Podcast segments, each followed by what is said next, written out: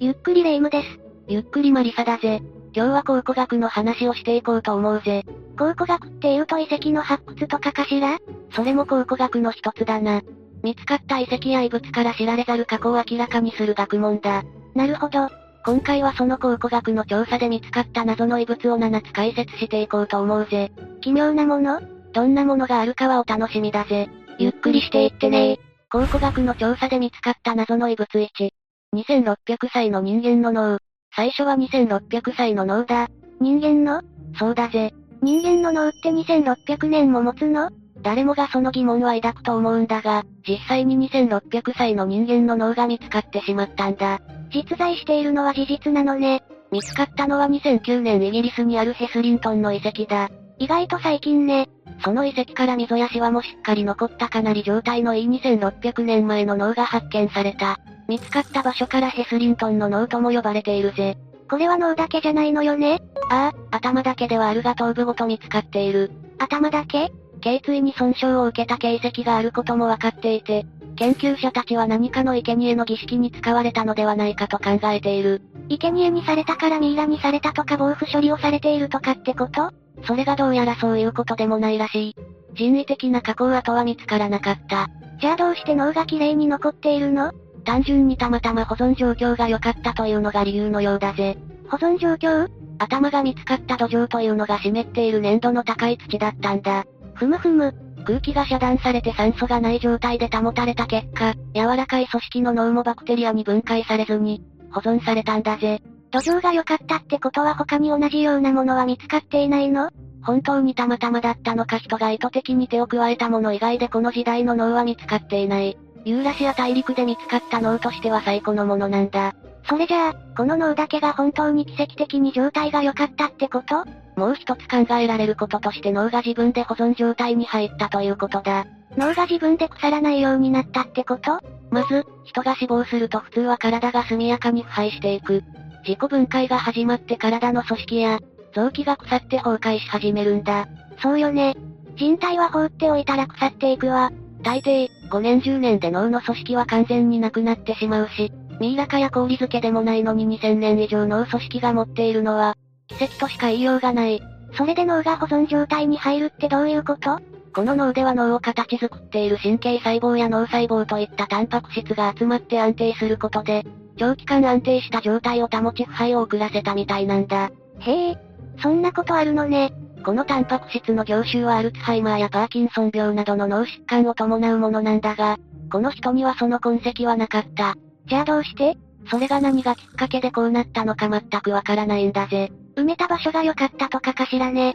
逆にこのプロセスがわかれば死後も脳をいい状態で保つ方法が明らかになるし、新しい技術開発のきっかけになるかもしれないんだぜ。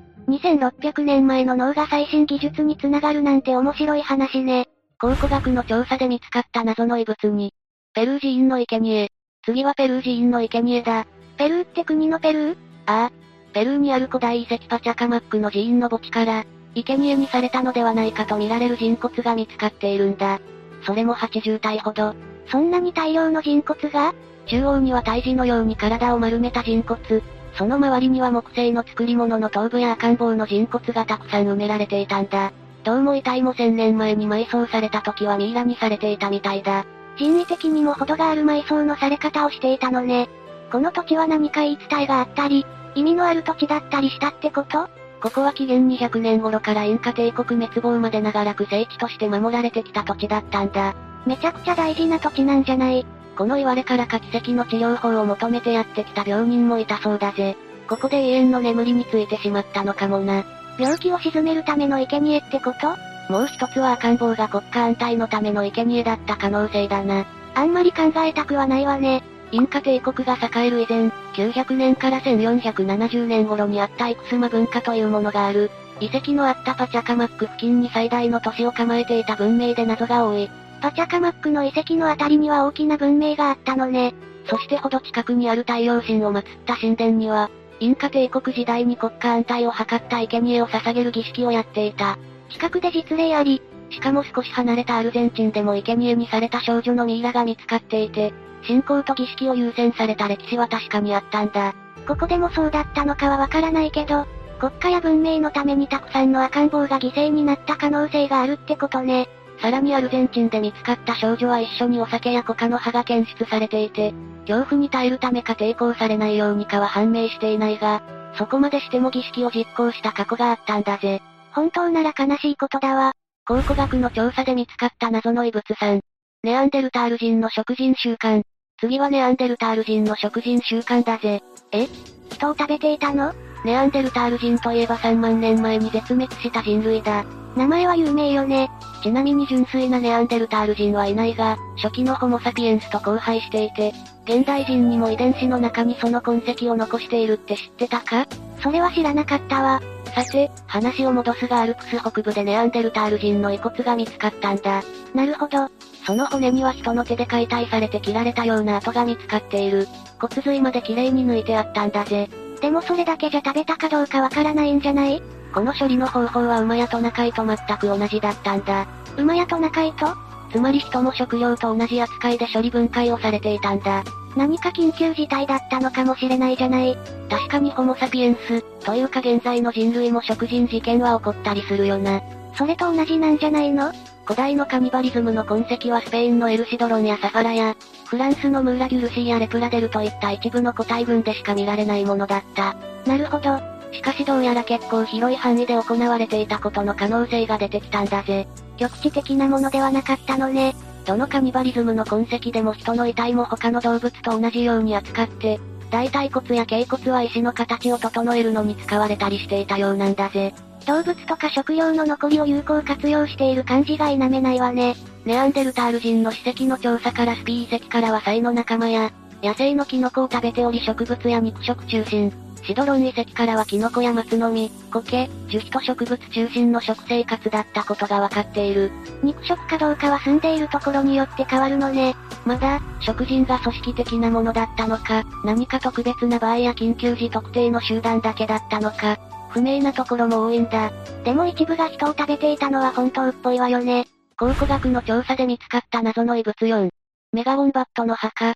さて、ウォンバットって知ってるか動物よね。ああ。オーストラリア南東部に生息している有袋類で木登りはせず地上で生活していることから、地上のコアラとも呼ばれている。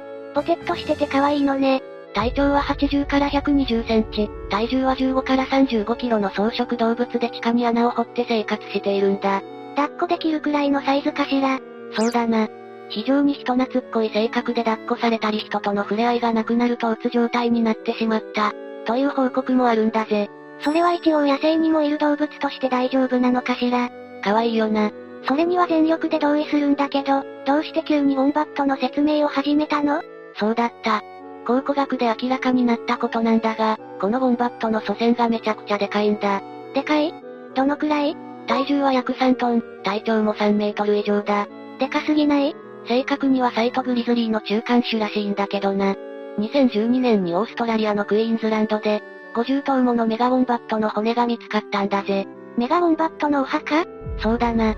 クマサイズのウォンバットのお墓だな。怖その正体はディプロドンという史上最大の有袋類で160万年前から約5万年前に生息していたんだ。小柄な人なら入れるくらいの大きな袋を持っていたんだぜ。それはちょっと入ってみたいかも。見つかった骨から顎だけでも70センチあることがわかっているが、食性は植物食で動物を食べたりはしないぜ。熊みたいに襲ってこなくてよかったわ。車くらいある生き物が襲ってくるとか怖すぎるもんな。こんな生き物もいたのね。今の可愛いサイズに落ち着いてくれて本当によかったわ。考古学の調査で見つかった謎の異物を、ルイ16世の血と祖先の首、次はルイ16世の血で染まったハンカチだ。急にまた物騒なんだけどそもそもルイ16世って何をした人なのルイ16世はフランス革命の時のフランス国王で1793年に処刑されてしまったんだぜ。マリー・アントワネットの夫っていうとイメージしやすいかもな。まさか血まみれのハンカチって、その通り、処刑された時のものだと言われているぜ。ひえ、1792年1月21日に王がギロチンで斬死刑に処された時に見物人が押し寄せて、遺体から滴る血でハンカチを浸したんだそうだ。この人、何か悪いことでもしたの国が財政難ではあったんだがそれも彼だけの失策ではなかったし、王政への不満が爆発した結果なんだろうな。ルイ16世の処刑も賛成派と反対派で結構分かれたらしいし、でも、その血が残っていたなんて歴史的発見なんじゃない本当だったらそうなんだけどな。違ったのそのハンカチ自体は残っていなくて、そのハンカチが入っていたとされる氷炭型の入れ物だけが残っている。その中に血痕があってそれを鑑定したんだ。結果はかつては一致したというデータがあったんだが、最近の研究ではどうもルイ16世の血ではなさそうだという結論になっている。ベルリンの壁のかけらを全部合わせると、ベルリンの壁よりも全然大きくなるあれと同じ現象かしら。まずルイ16世の祖先にあたるアンリ4世のミイラ頭部とされているものとは、遺伝的関連性は見られなかった。待って。そのアンリ4世のミイラ頭部の信憑性はどうなのそこもなんとも言えないんだけどな。考古学って難しいのね。現在のブルボン王朝の子孫の DNA と、ハンカチの入れ物、ミイラ頭部の2つの異物の関連性を検査したところこれもまた合致しなかった。入れ物の血痕とミイラの頭部、子孫の DNA は関連がなかった強いて言えば、ハンカチはハンカチ本体ではなく入れ物の血痕だ。もしかするとルイ16世の血を浸したハンカチというのは見つかってないだけで、実在するのかもしれないぜ。入れ物はただ単に誰かの血が付着した入れ物で、その噂からねじ曲がって伝わってしまったってことその可能性は否定できないのが考古学の面白いところだな。ハンカチの行方も入れ物の血痕の主も気になるわ。考古学の調査で見つかった謎の異物6。吸血鬼の遺体。次はブルガリアで見つかった吸血鬼の遺体だ。吸血鬼って実在したの2012年ブルガリア南東部の国会沿岸のソゾポルという町にある教会跡で見つかったんだ。埋葬されていたのは700年前の人骨なんだが、それが吸血鬼の遺体なんだ。人骨が吸血鬼全く要領を得ないんだけど、その人骨は胸を鉄の棒で貫かれて、遺体の歯は抜かれていたんだ。当時は死者が吸血鬼に変身すると信じられていたから行われた予防的処置だな。吸血鬼っていう種族がいると思われていたわけじゃないのね。ヨーロッパの昔の人にとってはかなりの脅威だったようで、とても恐れられていたんだ。数千年前の墓からは杭を打ち込まれたり、縛られたりした遺骨がいくつも発見されているんだぜ。死者が復活して襲ってくるなんて今じゃ考えられないけど、当時は本気で恐れて対処していたのね。ひどいものだとうつ伏せで埋葬されたり首を切られた状態の人骨も見つかっているな。そこまで行くと必要すぎるわね。特に中世で特定の宗教以外を信仰していた異教徒は死後、吸血鬼に変身して、生きている人を苦しめると考えられていたんだ。そんな考え方が広がっていたのね。 1100から1300年代のブルガリアでは異教信仰が広がっていて、現世で悪いことをした人間は、死後に吸血鬼になってしまうと信じられていてその変化を防ぐために最初に紹介したように、鉄の杭を遺体に打ち込んだりしたんだぜ。この考え方もヨーロッパに広がっていたものなの吸血鬼の概念自体はヨーロッパ全体で大きく変わるものじゃなかったんだ。へえ。でも、吸血鬼と思われる人の扱いについては独自の儀式があったようだな。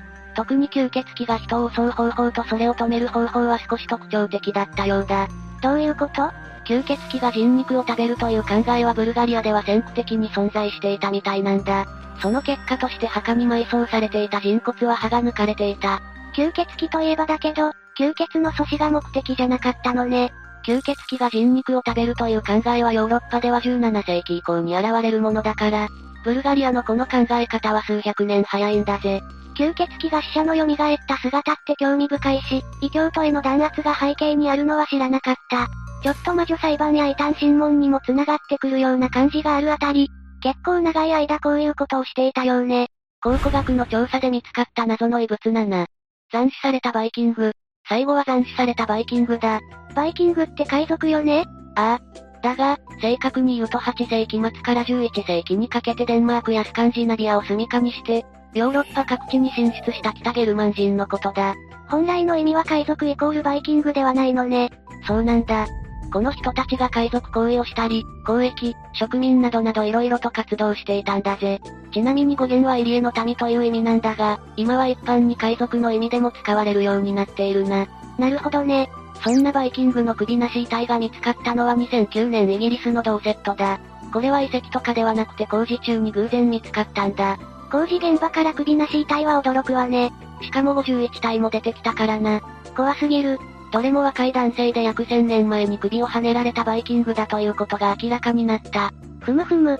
骨の年代は910年から1030年頃と見られていてこの時期はイギリス本土に、バイキングの進行が頻発していた頃と一致するな。特に矛盾はないのね。当時バイキングといえば殺戮部隊として、イングランドの人々にとっては恐怖の対象でしかなかった。そんな恐怖の対象を誰が討ち取ったのやられっぱなしは良くないとはいえ、進んで立ち向かいたいとも思わないでしょう。その傍若無人な振る舞いに我慢の限界だったのか、968年から1016年のアセルレッド王の治世で、アングロサクソン人の部隊を編成してバイキングを撃退したんだ。首をはねたのもその人たちなのそうだな。勝利を収めたアングロサクソン人部隊は首をはねて遺体を遺棄した。よほど憎かったのかしら。さっきも言ったが当時のバイキングといえば略奪と暴落の限りを尽くす存在だったからな。悪名高いどころの話じゃなさそうね。発見された人骨は多くが頭や顎、首に深くえぐられたような傷が見られた。戦いの末に捕獲されてかなり乱暴な方法で斬首されたみたいだ。積年の恨みをぶつけたのかもしれないわ。単純に簡単には首が飛ばなくて何回も首が飛ぶまで切りつけられたからという可能性もあるんだけどな。力を入れて切らないと首が離れなかったから、狙いもつかないし頭や顎に深い傷ができていたってことね。これはどっちなのか判断するのは難しいな。そうね。ただ、殺害に至るまでの壮絶な状況は見て取ることもできる。そうなの切断箇所以外にも深い傷がたくさん残っていたんだ。これは首に振り下ろされる斧や刀をかわそうとした後だと推察されるぜ。胴体も見つかってるのね。というか、生きたまま首をはねられていたの抵抗したり避けた傷があるってことはそうだろうな。首を狙ってるのに胴体に傷はなかなかできないだろ。よほどの濃紺よね。バイキングの胴体は穴に埋められていて、切断された頭部はその近くに積み上げられていたようだ。当時はかなりの見た目だったんじゃないかと思うんだよな。確かに、唯一謎なのは、なぜか胴体も服を着ていなかったってことだ。裸だったのそうなんだ。衣服の名残すら見つからなかったんだぜ。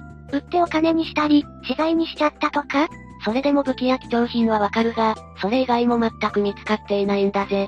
ほぼ価値のない動物の骨で作られたボタンとかどこにあったんだそれは本当に謎ね。バイキングが襲ってきた時からすっぽんぽんだった絵面が面白すぎるだろ。さて、今回は考古学調査で見つかった謎の遺物ということで解説してきたな。人類や地球の歴史ってまだまだ謎だらけなのね。それを明らかにするのが歴史学だったり、今回紹介した考古学だったりするわけだな。普通に生きてたら2600年前の脳とか残ってるわけないと思うし、教科書で知っただけのルイ16世の血が見つかるとも思わないものね。でも、それが見つかったりするし、そこから新たな事実が明らかになることもあるんだよな。考古学界の今後に期待だわ。というわけで、今日の動画はここまで。動画が面白かったら、高評価とチャンネル登録をお願いします。最後までご視聴いただきありがとうございました。